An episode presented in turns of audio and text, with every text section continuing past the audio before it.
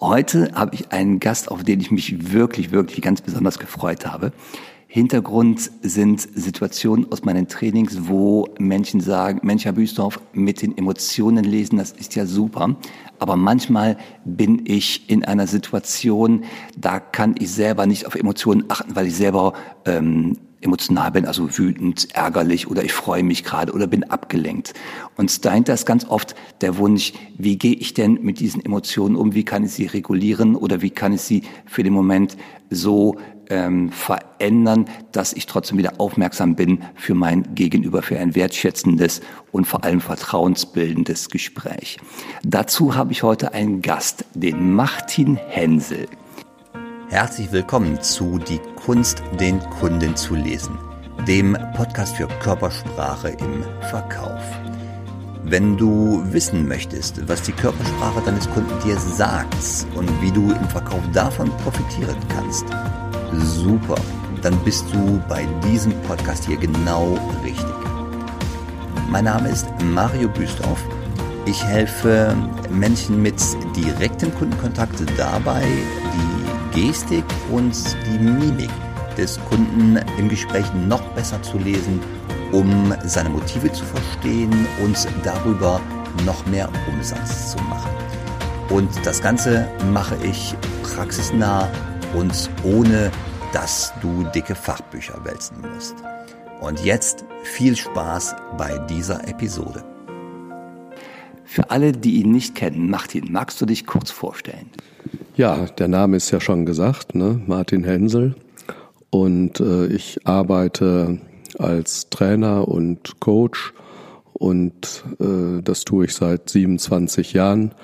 Und das heißt, ich habe äh, ja viel kennengelernt an verschiedenen Kontexten, habe in Verwaltungen gearbeitet, im Gesundheits- und im kirchlichen Bereich und arbeite sehr gerne und freue mich auf Menschen, die mir begegnen und auf neue Situationen. Martin, wir kennen uns ja auch schon mehrere Jahre. Ich habe auch meine Ausbildung zum Teil bei dir gemacht, ganz wertvolle Ausbildung für mich. Und du bist mir sofort eingefallen, als ich überlegt habe, mit wem kann ich denn über das Thema Emotionsmanagement reden. Mich würde interessieren, Martin, wenn oder du auch in deinem Leben, du musst als Trainer sehr reflektiert sein und dich in manchen Situationen zurücknehmen und dein äh, Coachee oder dein Ausbildungsteilnehmer zählt in diesem Moment. Wie gehst du selbst damit um, wenn du merkst, dass eine Emotion, die ja gerade nicht förderlich ist? Ja, wie gehe ich damit um? Ich hole mal äh, etwas weiter aus und ich komme aus einer äh, Zeit, wo ich dachte, naja, wenn ich Emotionen habe und merke, ja, irgendwie passt das hier nicht, dann habe ich mich bemüht, diese Emotionen abzustellen. Und das äh, funktioniert natürlich in den seltensten Fällen. Und das heißt, jetzt heutzutage heiße ich die Emotionen willkommen. Das hört sich vielleicht etwas pathetisch an, aber es geht letztendlich darum, die Emotionen als solche überhaupt erstmal wahrzunehmen. Das heißt, deine Strategie wäre zu sagen, okay, ich ärgere mich. Das hat einen Grund und du heißt die Emotion willkommen. Wie ist denn ähm, deine Strategie, jetzt diese Emotion willkommen zu heißen? Wie machst du das denn genau? Also zunächst merke ich mal, aha, also wenn wir jetzt mal beim Ärger bleiben, ich ärgere mich. Das nehme ich wahr. Und dann habe ich natürlich einen Erfahrungshintergrund und der sagt mir, ich ärgere mich nicht ohne Grund. Du sagst ja schon, Mario, also Gefühle, Emotionen haben natürlich irgendeine Art von Hintergrund. Das heißt, irgendetwas passiert, worauf wir reagieren. Und ein ehemaliger Ausbilder sagte mal zu mir, beziehungsweise in die Gruppe hinein, naja, Ärger oder Wut ist nichts anderes als der Wunsch nach Veränderung. Und das hat mein Denken wirklich revolutioniert. Ich plötzlich dachte, okay, Ärger, der Wunsch nach Veränderung. Und so dachte ich dann, ja, das stimmt im Grunde. Ich ärgere mich, weil irgendetwas nicht so ist, wie ich es gerne möchte. Ja, Ärger ist der Wunsch nach Veränderung. Das finde ich ganz toll. Wenn ich das jetzt auf meine Berufswelt übertrage, da sind Menschen im Verkauf und die merken sich gerade äh, oder merken in ihrer Verkäuferrolle, ich ärgere mich, dann ist das ja auch nur eine Reflexion auf das, auf ein Verhalten des Kunden zum Beispiel. Und da wäre jetzt der Gedanke, diesen Ärger erst einmal anzunehmen, mit dem Gedanken, der Ärger des Kunden ist ein Wunsch nach Veränderung. Und wie würdest du jetzt vorgehen, um diese Veränderung zu erfragen, den, den Wunsch hinter dem Ärger, die Motivation hinter dem Ärger? Wie würdest du vorgehen, um das zu erfragen? Ich könnte vielleicht so etwas sagen, wie mir scheint, äh, Sie haben sich das gerade etwas anders vorgestellt. Ja, und das würde heißen, dass ich meinem Kunden signalisiere, also irgendwas ist gerade nicht so, wie du es möchtest. Also ich würde nicht den Ärger ansprechen, so nach dem Motto, mir scheint, der Ton wird gerade rauer, sondern ich würde wahrnehmen, aha, mein wertes Gegenüber scheint sich zu ärgern und mit meinem Wissen, Ärger ist der Wunsch nach Veränderung, würde ich also eher fragen, was können wir im Moment ändern? Kann ich irgendetwas tun? Äh, was, etwas, was ich bisher nicht, noch nicht gemacht habe. Ja, das war jetzt der Ärger des Kunden. Wenn ich jetzt merke, ich selber ärgere mich, ähm, dann ist das ja auch ein Wunsch nach Veränderung, den ich in mir trage. Ich möchte gerade wahrscheinlich etwas ändern. Für mich ist Ärger immer oder wahrgenommener Ärger etwas wie ein Zielhindernis. Das heißt, irgendwas blockiert mich gerade in der Erreichung meiner Ziele, was aber in etwa mit dem Wunsch nach Veränderung natürlich einhergehen würde oder die gleiche Aussagekraft hätte. Wie würdest du denn, angenommen, du würdest dich selber ärgern, wie würdest du denn mit deinem eigenen Ärger jetzt in diesem Moment umgehen? Na, ich könnte mich fragen, was ist gerade nicht erfüllt? Ne? Also kann ja sein, ich habe einem Kunden oder einem Gegenüber äh, nach meinem Verständnis drei, vier Mal erläutert, was jetzt das Gute ist an dem, was ich von oder für ihn möchte. Und das Gegenüber geht einfach nicht den Weg, äh, den ich vorgedacht habe. Also könnte ich mich ja fragen, was könnte ich jetzt noch anderes tun, um sozusagen zu meinem oder zu unserem gemeinsamen Ziel zu kommen. Also ich müsste auf jeden Fall erstmal registrieren, mein Ärger ist jetzt nichts, äh, was im Wege steht, sondern es ist lediglich ein Hinweis darauf, dass etwas in mir nicht erfüllt ist. Und da ich meinen Kunden oder mein Gegenüber nicht verändern kann, wäre ja die Frage, wie flexibel bin ich, um auf irgendeine andere Art und Weise noch dahin zu kommen, wo ich für mich oder gemeinsam mit meinem Gegenüber hin möchte. Jetzt ist ja dieses ähm, den eigenen Ärger spüren und auch zulassen und sich fragen, was ist der Grund und die Motivation dafür? Was will der Ärger mir gerade sagen? Das setzt ja in gewisser Weise auch voraus, dass ich eine äh, sehr offene Einstellung habe, die auch anerkennt, dass vielleicht mein Gegenüber eine andere Sicht auf die Dinge hat als ich. Und vielleicht sogar hat mein Gegenüber ähm, ein Stück weit eine gute oder bessere Position als ich. Das heißt, offen sein dafür, dass andere auch Recht haben könnten, so als Grundeinstellung, als wertschätzende Grundeinstellung. Wie, ähm, ich meine, jetzt wir zwei, wir haben beide schon ein wenig graue Haare. Wie hast du denn so im Laufe deines Lebens ähm, diese wertschätzende Grundeinstellung äh, erfahren oder erlernt oder wie bist du dazu gekommen, zu dieser menschenoffenen, menschenfreundlichen Grundeinstellung? Na, das ist natürlich ein äh, längerer oder ein langer Weg. Zunächst mal bin ich so äh, aufgewachsen, dass es so etwas gibt wie entweder oder. Der eine hat recht, der andere hat recht, der eine ist schuld, der andere ist schuld. Und weniger der Blick nach dem Gemeinsamen oder auch, dass wenn ich zum Beispiel nicht zu einem Ziel komme, so dieses Denken, oh, da habe ich einen Fehler gemacht, äh, zu verstehen. Also es ist nicht zwingend ein Fehler, sondern es ist äh, sowas wie eine Art Rückmeldung auf mein Verhalten. Also es ist im Grunde ein langer Lernprozess, ähm, der auch damit zu tun hat, den eigenen Fokus oder die eigene Perspektive zu wechseln. Und letztendlich auch eine Haltungsfrage, äh, die man so bezeichnen könnte. Also beide sind letztlich Teil des Prozesses und jeder hat die Möglichkeit, sich zu äußern. Und es ist ein Gemeinschaftsprodukt, nicht ein Entweder-Oder. Und das ist äh, für mich wie eine Art Schlüssel zu verstehen, es ist ein gemeinsamer Weg und nicht ein einseitiger. Ja, das ist wunderschön. Das ist ein gemeinsamer Prozess. Ich habe jetzt in meiner, also in meinem beruflichen Kontext häufig mit jungen Menschen zu tun, die vielleicht noch in ihrer Entweder-Oder-Welt leben, die so noch, äh, die vielleicht so geprägt worden sind, dass sie sich für Entweder-Oder äh, entscheiden müssen.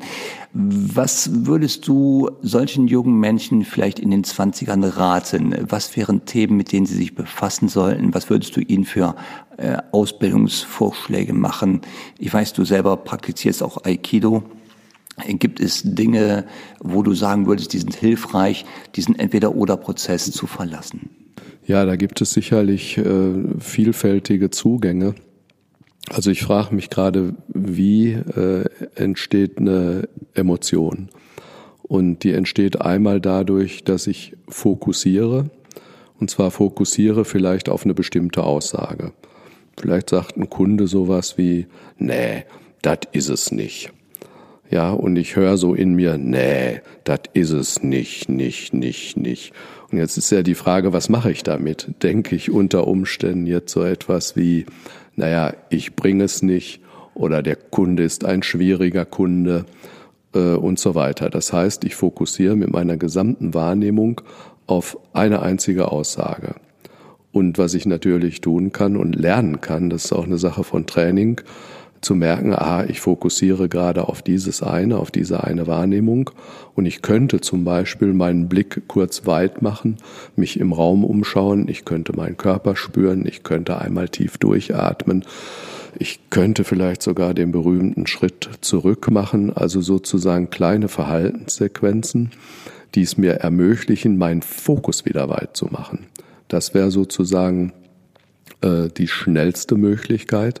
Also das heißt wahrnehmen, ich fokussiere, Fokus erweitern in Form von Schritt zurück, Blick weit werden lassen, einmal durchatmen, um dann äh, das zu nehmen, was mir als nächstes einfällt, nämlich vielleicht so etwas zu sagen, ah, mir scheint, Ihr Bedarf ist noch nicht genau getroffen, lassen Sie uns mal drüber reden, was brauchst noch?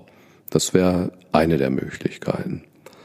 Eine etwas äh, weitergefasste wäre, dass ich mich damit beschäftige, wie kommt es, dass ich in solchen Situationen anfange so zu reagieren.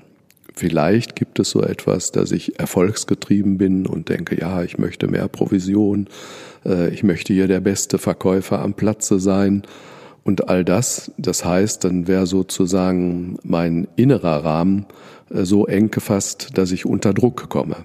Das heißt, ich könnte sozusagen an meinem inneren Rahmen arbeiten und mich fragen, wer bin ich ja eigentlich? Was ist meine Rolle? Ja, und Dienstleistung hat auch was mit Dienen zu tun und ja, natürlich auch mit dem Gedanken, dass beide Teil des Prozesses sind. Da wären wir wieder am äh, Ausgangspunkt. Wundervoll. Das waren so viele, so viele ähm, Hinweise und Impulse gerade drin, diese sag mal, Instandstrategien, die du sofort anwenden kannst, halt wahrzunehmen. Ich fokussiere auf eine Aussage zum Beispiel des Kunden, die vielleicht sogar vom Kunden absichtlich getätigt wurde, um Preise zu verhandeln, um Unsicherheit beim Verkäufer hervorzurufen. Einfach dieses Wahrnehmen, ich fokussiere gerade auf eine Aussage oder auf eine Bewegung des Kunden, auf Körpersprache des Kunden vielleicht sogar, und dann ähm, den Blick zu erweitern und die Wahrnehmung zu erweitern. Ähm, das war gerade nur eine Aussage, aber es gibt noch ganz viel mehr drumherum. Uns dann wieder dieses, ähm, die Rolle des Verkäufers wahrzunehmen, so im zweiten Schritt. Was mache ich ja eigentlich? Was ist ja meine Aufgabe? Und das könnte der gemeinsame Prozess sein, den gemeinsamen Prozess zu führen, weil das Verkaufen, so verstehe ich es auch, ein gemeinsamer Prozess zwischen Kunde und Verkäufer ist. Martin, wir sitzen gerade ja in deinen Räumen hier in Neuss. Wunderschöne, helle Räumlichkeiten, wo ich mich gerne aufhalte, wunderschöner Holzboden. Und du hast auch in deinem Leben, wir hatten eben noch vorher gesprochen, du hast ganz viele Räume geschaffen oder Räume gegeben. Das ist natürlich metaphorisch gemeint, Räume so im Sinne von natürlich geografisch, aber auch Räume im Gespräch oder in der Entwicklung. Gibt es so etwas, was du nennen könntest, wie man Räume schaffen kann im Gespräch mit anderen Menschen?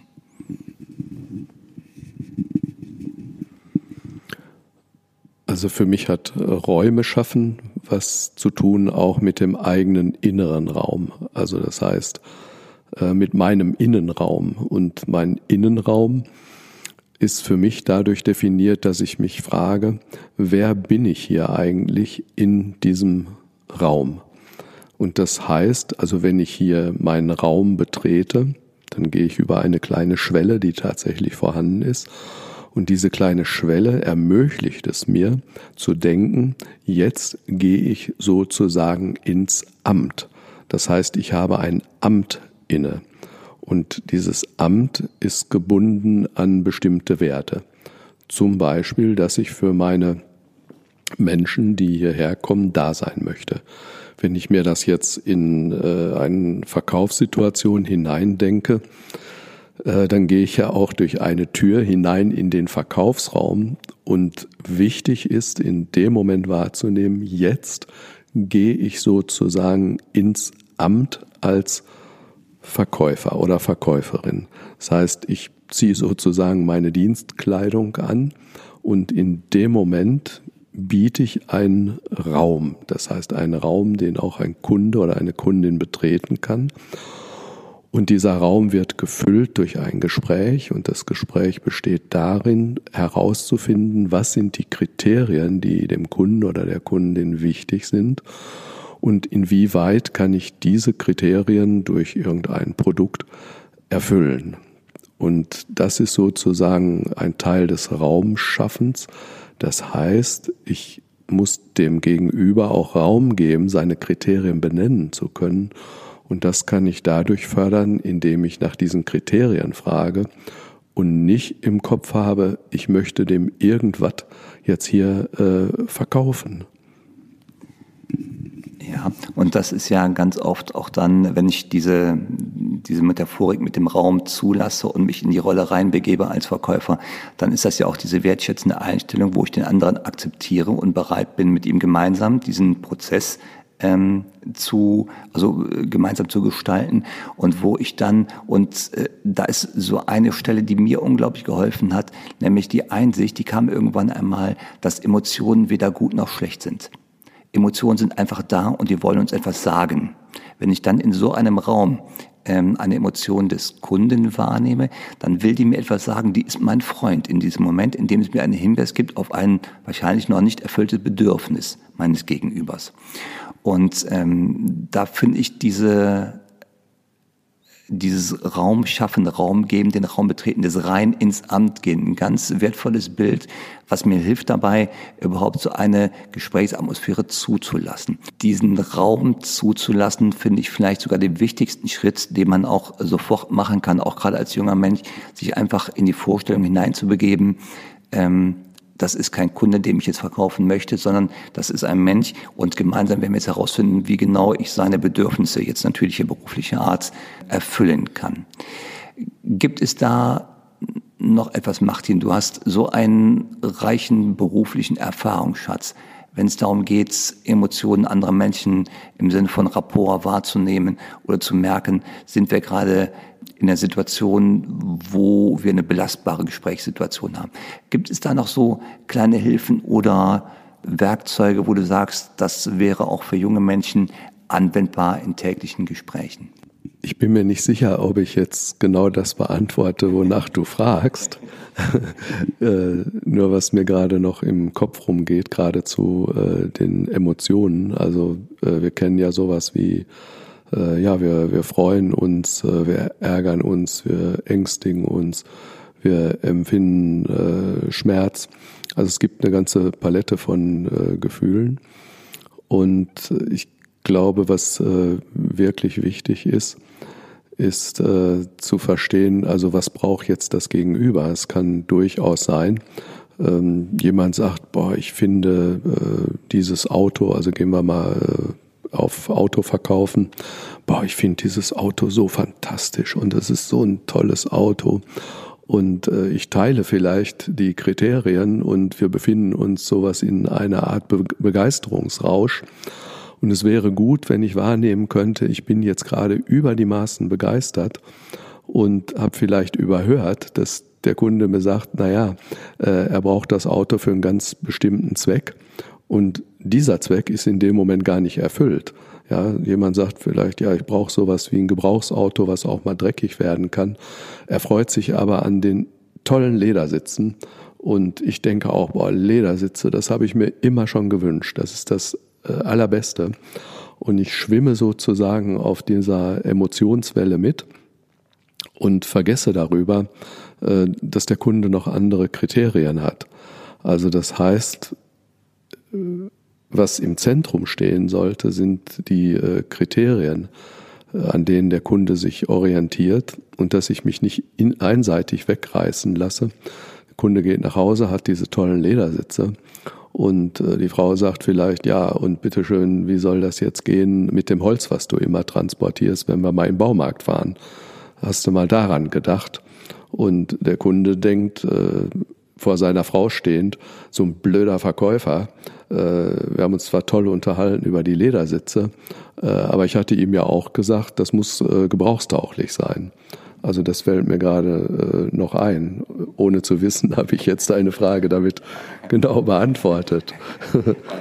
Was du gerade beantwortet hast, war ja die Frage oder war der Hinweis, hab ein sehr genaues Gespür dafür, worum geht es denn gerade eigentlich? Also was will eine Emotion mir sagen? Was ist der Wunsch dahinter? Welche Motivation ist überhaupt? Lass dich nicht von der Emotion verleiten zu voreiligen eigenen Schlüsseln. Du hast verstanden, was der Kunde will, sondern bleib aufmerksam und frage.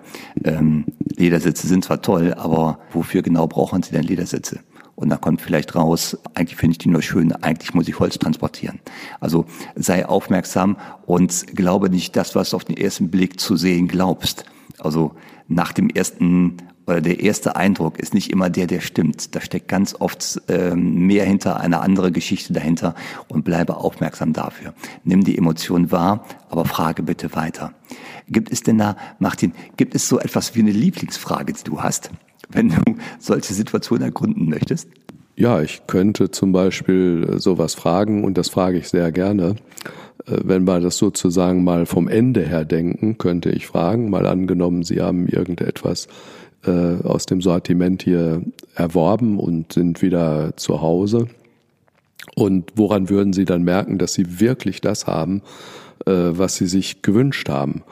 Vielleicht auch einen Monat später oder ein halbes Jahr später. Also nicht nur äh, dem Moment, wo sie das Objekt der Begierde abends äh, neben ihr Bett stellen und sich wie ein Kind daran freuen, äh, sondern mal durch die Zeit gedacht. Und vielleicht auch äh, nach einem Jahr, woran würden Sie merken, das ist jetzt wirklich genau das, was ich mir gewünscht habe. Das klingt vielleicht etwas abgehoben, aber wenn man das äh, entsprechend fragt, äh, sozial passend und akzeptabel, dann kriegt man darauf sehr wertvolle Antworten. Und vor allen Dingen, der Kunde erkundet sich selbst. Äh, also Kunde hat ja auch was mit Erkunden zu tun. Erkundet sich selbst noch mal tiefer in seinen Bedürfnissen. Ja, wunderbar. Also woran würden Sie denn merken, dass das jetzt wenn wir mal rückblickend gucken, aus äh, einem Jahr von heute angedacht, woran würden Sie denn merken, dass das die richtige Entscheidung gewesen ist? Und dann bekommst du als Verkäufer in der Regel genau die Kriterien, die für den Kunden wichtig sind. Also deine Lieblingsfrage habe ich gerade ganz wertschätzend, ähm, dankbar kennengelernt. Was wäre denn rückblickend betrachtet, woran würden Sie denn merken, dass das die richtige Entscheidung gewesen ist? Das ist die Lieblingsfrage von Martin Hensel in diesem Kontext. Meine Frage an der Stelle äh, äh, ist ein Warum. Ah, interessant, Sie möchten gerne Ledersitze. Warum denn Ledersitze? Also so etwas, ähm, egal wie du fragst, es kommt nicht auf die Art der Frage an. Wichtig ist, dass du fragst und von der Stoßrichtung her ist der Gedanke Frage nach der Zukunft. Woran würdest du in der Zukunft merken, dass du zufrieden bist, wenn du hier einen Kauf getätigt hast? Also, dass du als grobe Stoßrichtung, und das ist schon so eine einzige Frage, mit, der du ein Gespräch unglaublich öffnen kannst, in, mit der du die wahren ähm, Kriterien des Kunden für den Kauf äh, quasi frei Haus bekommst. Der Kunde geht in sich und formuliert selber nochmal, was ihm wichtig ist.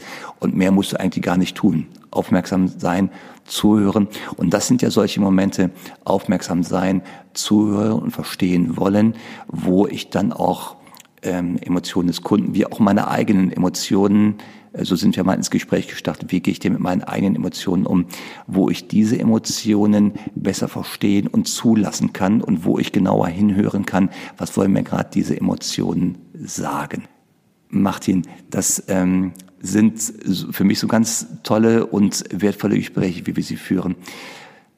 Ähm, da sind so viele kleine Inputs, Informationen drin gewesen, Impuls drin gewesen. Wenn jemand sagt, der Martin Hensel, der hat mir gerade gute Ideen gegeben. Wie wärest du denn zu erreichen oder wärest du offen für Gespräche in diese Richtung?